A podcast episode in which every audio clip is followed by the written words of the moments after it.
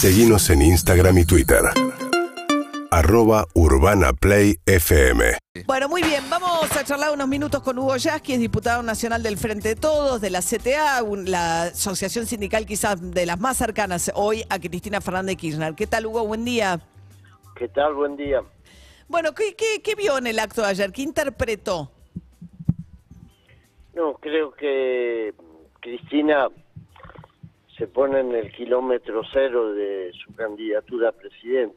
Creo que más allá de que en un momento cita Perón y dice, bueno, todo en su medida y armoniosamente, lo cual también este, implica dos definiciones, sobre todo lo de armoniosamente. Creo que hay que construir las condiciones para que el frente de todos en su conjunto este, asuma esta candidatura. Pero más allá de eso, creo que habló como un estadista, como una mujer que está dialogando, intentando un diálogo con este conjunto de la sociedad, incluidos aquellos sectores de la política que estén dispuestos a, por lo menos en torno a algunos puntos, trazar definiciones que puedan contener al conjunto. Ella habla de un nuevo pacto democrático, hace referencia a la película 1985, a cuatro décadas de aquel hecho, creo que está claro que la Argentina necesita, después de algunos ac- acontecimientos vividos este año, refundar. ese Ahora, usted dice que. Usted dice que lo que fue ayer fue un, digamos, que Cristina Kirchner básicamente vuelve a ponerse en línea para ser nuevamente candidata a la presidencia. creo que es por lo menos la interpretación que hago yo y que hicieron la inmensa mayoría de los que estuvimos ayer y de los que la escuchamos no estando en el Estado.